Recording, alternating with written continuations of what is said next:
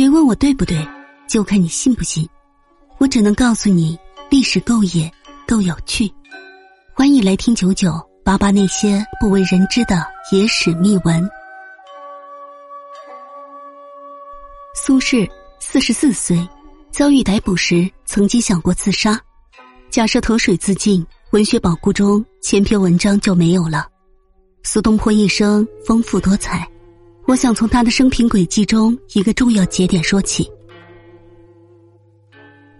公元一零七九年七月二十九日的夜里，太湖的南岸边停泊着一艘官船，船上压着一个朝廷重犯，一个四十四岁的中年汉子，他要被押往北宋当时首都汴京，也就是我们今天的荷兰开封。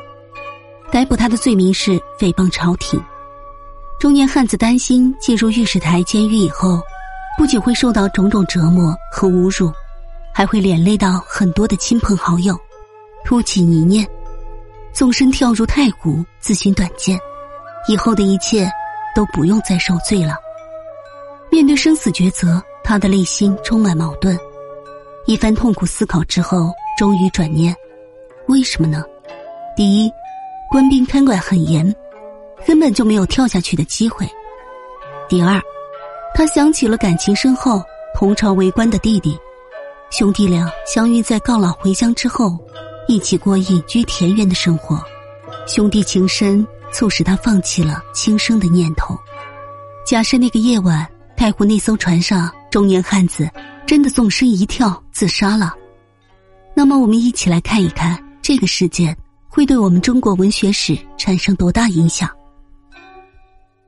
第一，我们文学史的宝库里就会失去很多好的作品，包括前《赤壁赋》《后《赤壁赋》在内的一千一百多篇文章就没有了，包括《荔枝叹》在内的一千多首诗也没有了，包括《念奴娇·大江东去》在内的两百首词也就没有了。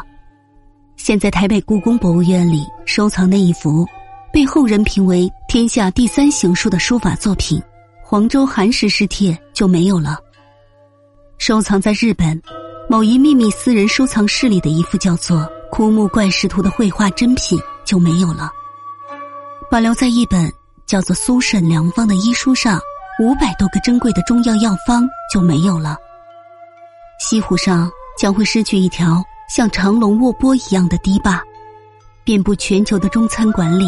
便会失去一道名菜，肥而不腻、入口即化的东坡肉就没有了。也就是说，假如那天晚上那位中年汉子跳船，那我们的文化将会受到这么严重的损失。这个人我刚才说过，他一共活了六十六岁，那么四十四岁正好是他人生三分之二的轨迹点，也就是说。我们把这个人的生命砍掉了最后三分之一，他居然会对我们一个民族的文化史造成这么严重的影响，可见这个人，他对我们这个民族的贡献有多巨大。这个人就是苏东坡，但是他当时叫苏轼，还不叫东坡。